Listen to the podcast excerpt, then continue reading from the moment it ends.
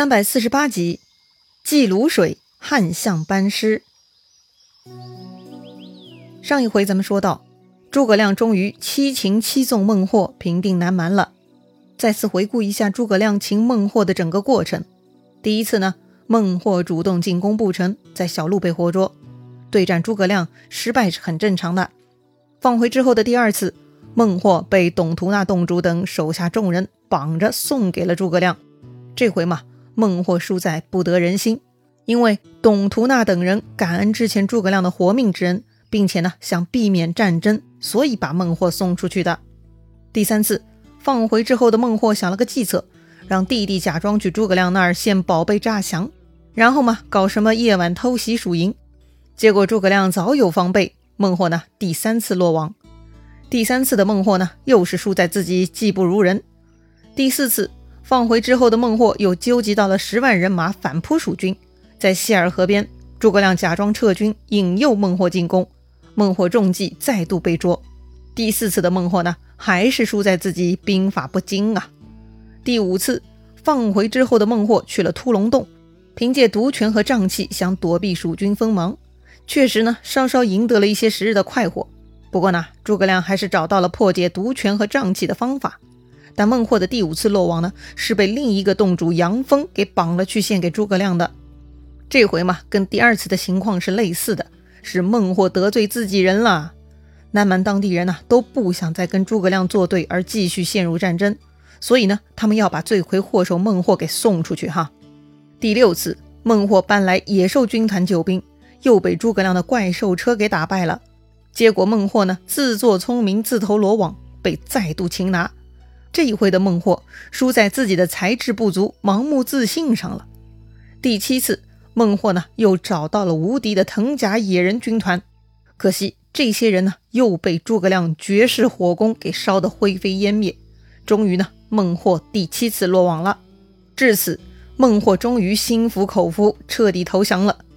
要说呀，不打无把握之仗，诸葛亮果然是旷世奇才。一方面，战斗装备他是有所准备的。另一方面，诸葛亮啊，持续保持学习新知识的能力和心态，所以他才能完胜孟获呀。孟获彻底投降，诸葛亮呢赦免了他，并且让他继续当南蛮之主，也放走了所有南蛮兵将。于是呢，所有南蛮兵将都感恩戴德，欢欣雀跃而去。当时长史费祎向诸葛亮提议，这一次丞相亲自带兵深入这不毛之地，收复了南蛮，为保将来万无一失。是不是该在此处设置官吏，跟孟获一起管理这个地方呢？诸葛亮啊，摇摇头，他说不能这么办。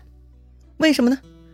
通常征服一个地方都要派遣中央官员留守管理，一方面嘛，可以传达中央精神，便于慢慢规划当地人；另一方面，如果当地有异动，可以及时报告中央啊。所以，中央特派员是非常重要的岗位。可是为啥诸葛亮却摇头不同意呢？诸葛亮嘛，自然有他的道理的。他分析说呀，如果这样有三不易，哎，三不易就是三个不容易哈。第一，因为补给困难，这里呢是没法留军队的。第二，这段日子对战，不少蛮人家族有所死伤，难保下面普通蛮人还有复仇之心。如果留下普通官员，估计就要被害了。第三。毕竟蛮人世代反复造反，他们始终是信不过外人的，所以外人是治理不好他们的。因此呢，对于南蛮，诸葛亮要实施南蛮自治的民族政策，不留人管理他们，也不从他们这里拿走东西，实施蛮人治蛮，以求相安无事。一番话呀，众人都拜服了。怎么样，这样的大智慧是不是有些熟悉呀？对于特殊地区的治理，要尊重当地风俗。以当地人治理地方才是上策，但是要做到这一点，你得先胖揍他几次，打到他服帖为止。这样，他畏惧你的大拳头，又感恩你给他留下的治理权，必然就能老老实实、相安无事。几代人过去，慢慢民族融合，就能真正成为相亲相爱的一家人啦。听说诸葛丞相不打算留下蜀地官员治理南蛮，南蛮各方呢也非常感激，他们为诸葛亮啊立了生祠祭祀。称诸葛亮为慈父。啥叫生祠？祠呢是祠堂的祠，相对于一般纪念供奉死者的祠堂呢，生祠指的是为活着的人修建的祠堂，用以表达对这个人的崇敬。因为七次原谅了他们的造反，南蛮人呢感恩诸葛亮为他立下了生祠，并把诸葛亮当做慈爱的父亲一样看待。可见诸葛亮这一次平定南蛮做的是多么到位，吸粉无数，堪称是完美的评判呐。好了，叛乱已平，诸葛亮呢可以正式班师回国了。于是孟获率领大小洞主、酋长及各个部落出来送别，他们各自送上各类金银珠宝、丹漆药材、耕牛战马。还真的是情真意切呢。他们一路送到了泸水边，但是突然天气突变，天空阴云密布，水面狂风骤起，飞沙走石，搞得军队呢是不能前进。哎呀，这是什么情况呢？难道还有什么法师在此地作妖吗？要说孟获都投降了，难道还有其他不服之人？此刻孟获就在诸葛亮身边呢。诸葛亮就问他这是怎么回事。孟获呀，赶紧解释说呀，估计是水中昌神发威了呀，得要祭祀喽。昌神啊，昌呢是猖狂的昌，其实呢就是一种水中妖怪。因为南蛮之人不敢出言得罪这个妖怪，所以呢称之为神。古人呢都信妖魔鬼怪的，所以呢，既然他们认定河中有昌神这种神秘力量，通常嘛就用祭祀来祈求安宁了。祭祀水中之神的故事嘛有很多。大多呢都是用人祭祀，比如把姑娘丢入大河，美其名曰嫁给河伯呀；或者把孩子丢入大河，就像《西游记》中经常提到的那些情况哈。虽然讲的是故事，但其实嘛都是源自真实的民间做法。愚昧，哎，让这些人呢幻想用这种残忍的方法能够换来太平。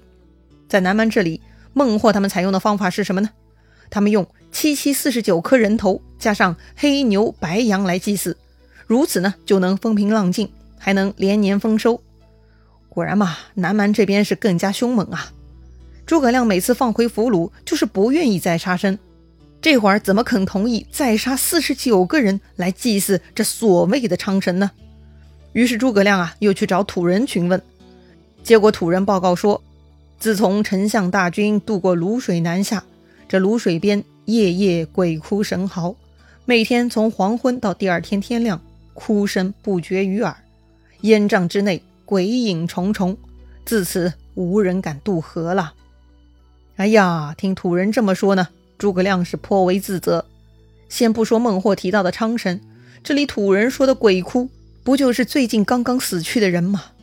前面跟孟获对战，死于卤水的蜀军就有一千多人，另外多次战争死于卤水的南蛮之人也有很多。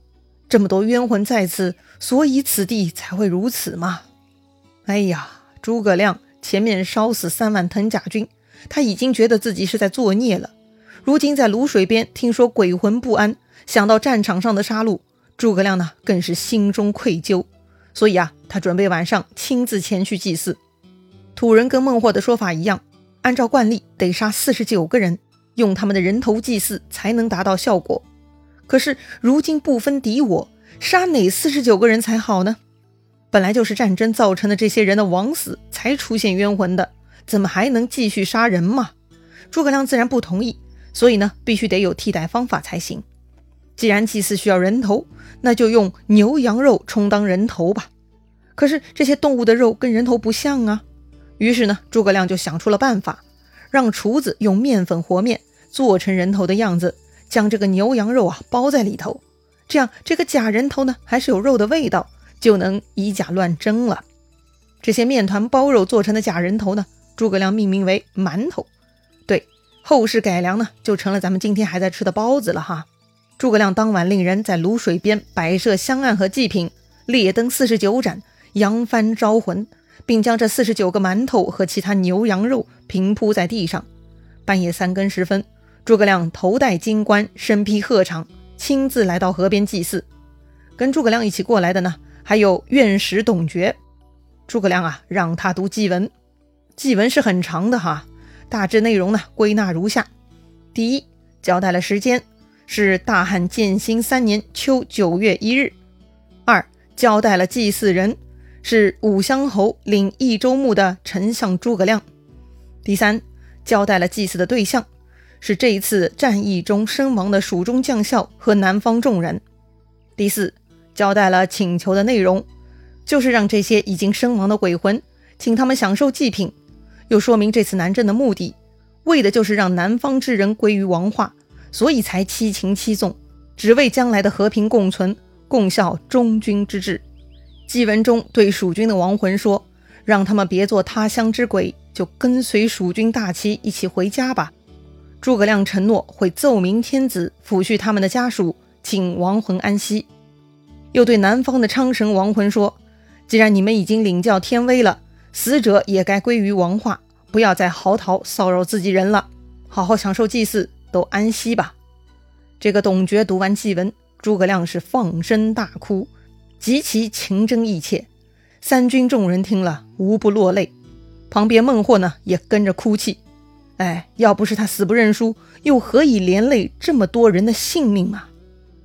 哎呀，要说战争杀戮，真的是反人类的。诸葛亮这次南下，已经心存善念，屡次释放俘虏，但仍然造成了大量死亡。可是其他战争呢？从本书开篇至此，战争和死亡又何时停下来过呢？为此丧命的又何止这卤水边的这些鬼魂呢？哎呀，言归正传。诸葛亮这边祭祀完毕，果然呐，云雾中能隐约看到数千鬼魂随风而散。于是诸葛亮令左右将祭品全部扔进卤水之中。到了第二天，蜀军再次来到卤水岸边，果然云收雾散，风平浪静，蜀军呢得以安然全部渡过卤水。信不信邪，你自己看着办吧。渡过泸水呢，孟获还是跟着送行，一路送到了永昌，在永昌城。诸葛亮留下了这次陪他南征的吕凯，让他继续辅佐太守王亢守卫南方四郡，又让孟获回去，不要再送了。诸葛亮叮嘱孟获要善待百姓，好好种地，重视农业。孟获呢，被严重改造教育后，得到了重新做人的机会。孟获是感激涕零啊，拜别而去。哎呀，牢中监禁让罪犯反省呢，是一种方式，不过不适用于孟获。改造孟获的代价呢，确实是高了一点儿。但应该呢是最符合大局需要的。接着，诸葛亮大军呢就回到了成都。皇帝听说相父凯旋归来，是非常高兴啊。他出城三十里迎接，还特地下车站在路旁等候，表达自己对相父的尊重、看重和感激。当年孙权给鲁肃面子，也做过类似的事情，在路边站着等候。如今的刘禅嘛，更需要仰仗诸葛亮，这么干嘛也是应该的。不过诸葛亮啊，并不是骄傲跋扈的将军。看到皇帝如此呢，诸葛亮赶紧下车跪地请罪，说自己不能快速平定南方，令主上担忧，也是臣的罪过呀。哎呀，双方都彬彬有礼，十分有爱呀。于是呢，就高高兴兴回到成都，设太平宴席，重赏三军，总算大事已定，蜀国完成了一件大事。那么这段时间，另外两个国家情况如何呢？精彩故事啊！下一回咱们接着聊。